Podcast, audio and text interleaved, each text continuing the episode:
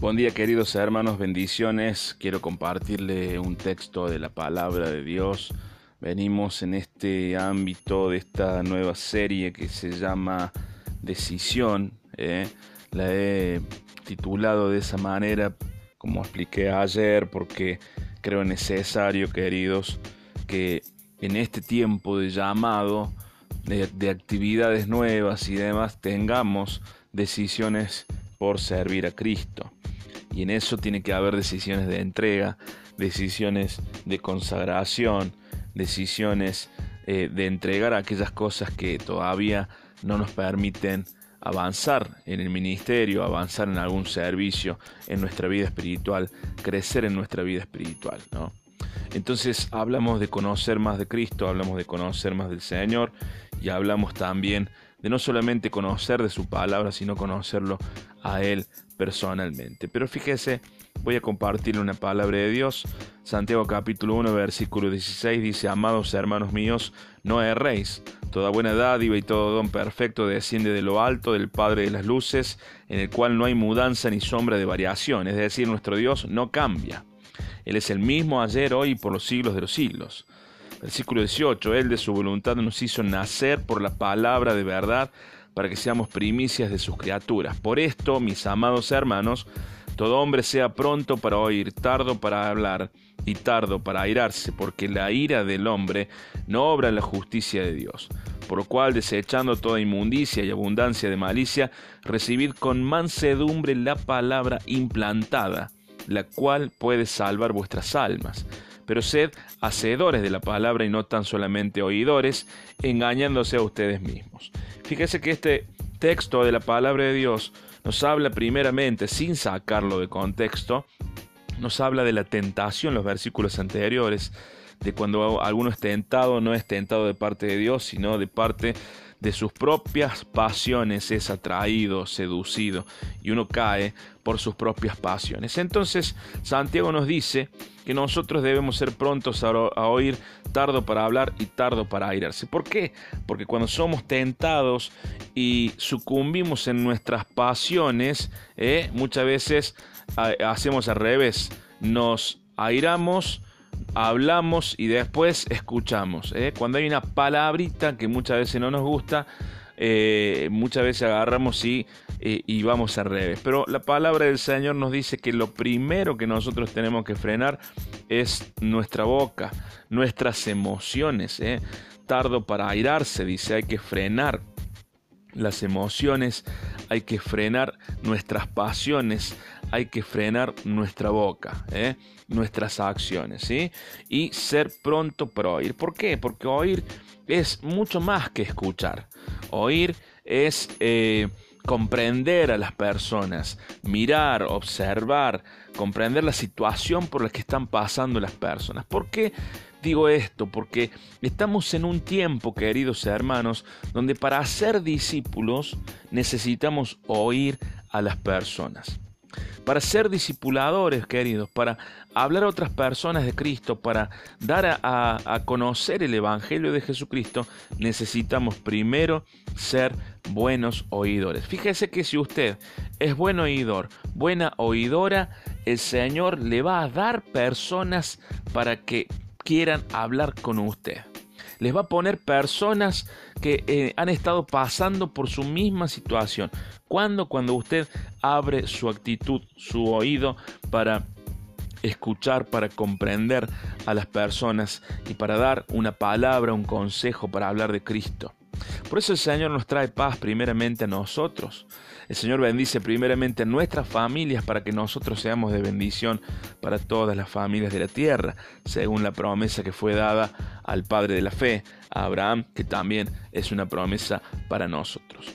Entonces, la primera marca de un discipulador, de una persona que quiere bendecir a otros, llevando el Evangelio de Jesucristo a otras personas, es la capacidad de oír, de ser pronto para oír y tardo para hablar. Muchas veces las personas necesitan un oído, un hombro donde, donde caer sus lágrimas, un abrazo, una contención. Sabemos que en este tiempo las dificultades son muchas y la gente, eh, y la gente pelea, mata por ser comprendidos. ¿eh?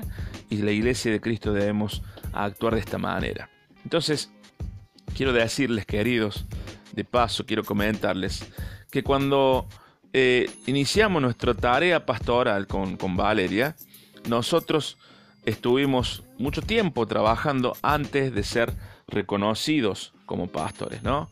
Entonces, si bien hace dos años y algo que trabajo en el ministerio pastoral, quiero decirles que gracias a Dios en este tiempo, en este momento, por la gracia del Señor y gracias a la Iglesia de Cristo, puedo estar trabajando tres días de la semana al 100% para la obra del Señor. Es decir, me puedo dedicar el día domingo, el día lunes y el día martes 100% a la obra de Cristo. Esto me permite, queridos, escuchar, me permite visitar, me permite comprender los problemas de las personas, me permite ayudar, bendecir. En este tiempo lo he estado dedicando a, la visitación y eh, a, charlar con las personas que no son cristianas. Muchas de las personas con las que he hablado, que, que he visitado, que he tenido alguna llamada, algún, han sido personas que no son cristianos. Me he dedicado a predicar el Evangelio, me he dedicado a bendecir con el tema de las donaciones y esas cosas, a bendecir a otras personas. Pero, y también, y también me he dedicado a escuchar a los hijos de Dios. ¿eh? Por eso quiero decirte, vos que sos parte de la iglesia de Cristo, que muchas veces yo he perdido mucho en el ministerio, he perdido mucho en el ministerio por no cumplir este principio. ¿eh? Si nosotros somos capaces de dedicarnos a escuchar a las personas, las personas deben también ser capaces de, ser, de que sea recíproco. ¿eh?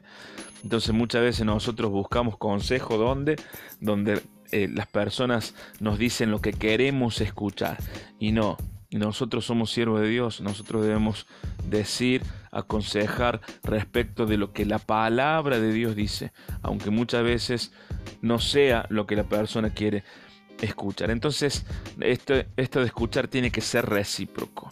Primero empezamos los líderes, los discipuladores, pero los discípulos también deben escuchar, ¿eh?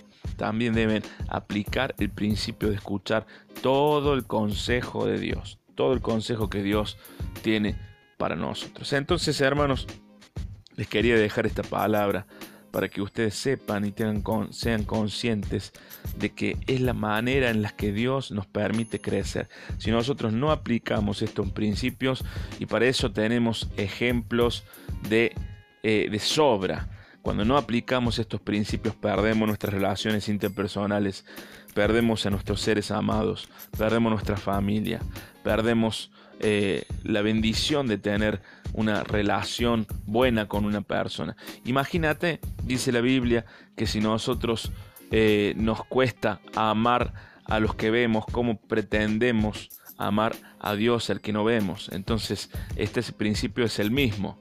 Nosotros debemos escuchar primero a los que vemos para después escuchar a Dios al que no vemos. Si yo no escucho a las personas que veo, no puedo decir que escucho al Señor. Fíjese que esto lo, lo, vuelvo a recibir en, este, en esta semana que pasó a raíz de una rendición de cuentas que yo personalmente, ministerialmente he tenido que dar al Señor. ¿eh? una rendición de cuentas. Dios me ha pedido que rinda las cuentas por las cosas que he hecho, que he dicho eh, y aquellas cosas que también me he equivocado y que también necesito todavía y estoy en un proceso de cambio. Por eso el Señor en su llamado, como leímos el otro domingo, viene con su santidad y nos toca nuestra boca, nuestro corazón, nuestras vidas, nos toca para cambiar nuestras vidas, nuestro corazón, nuestra boca, nuestros pensamientos, ¿no? Entonces, si nosotros somos llamados, si somos llamados, el Señor viene a nuestras vidas para que rindamos cuentas, para hablarnos conforme a la necesidad de nuestro corazón y cambiar nuestras vidas. Por eso es necesario rendir cuentas. Y este principio también se aplica a la iglesia de Cristo y a los líderes. Usted tiene líderes para rendir cuentas en su servicio. Tenemos tenemos líderes para rendir cuentas en nuestro servicio. ¿Eh? Le dejo este pensamiento, que Dios le bendiga y nos encontramos próximamente.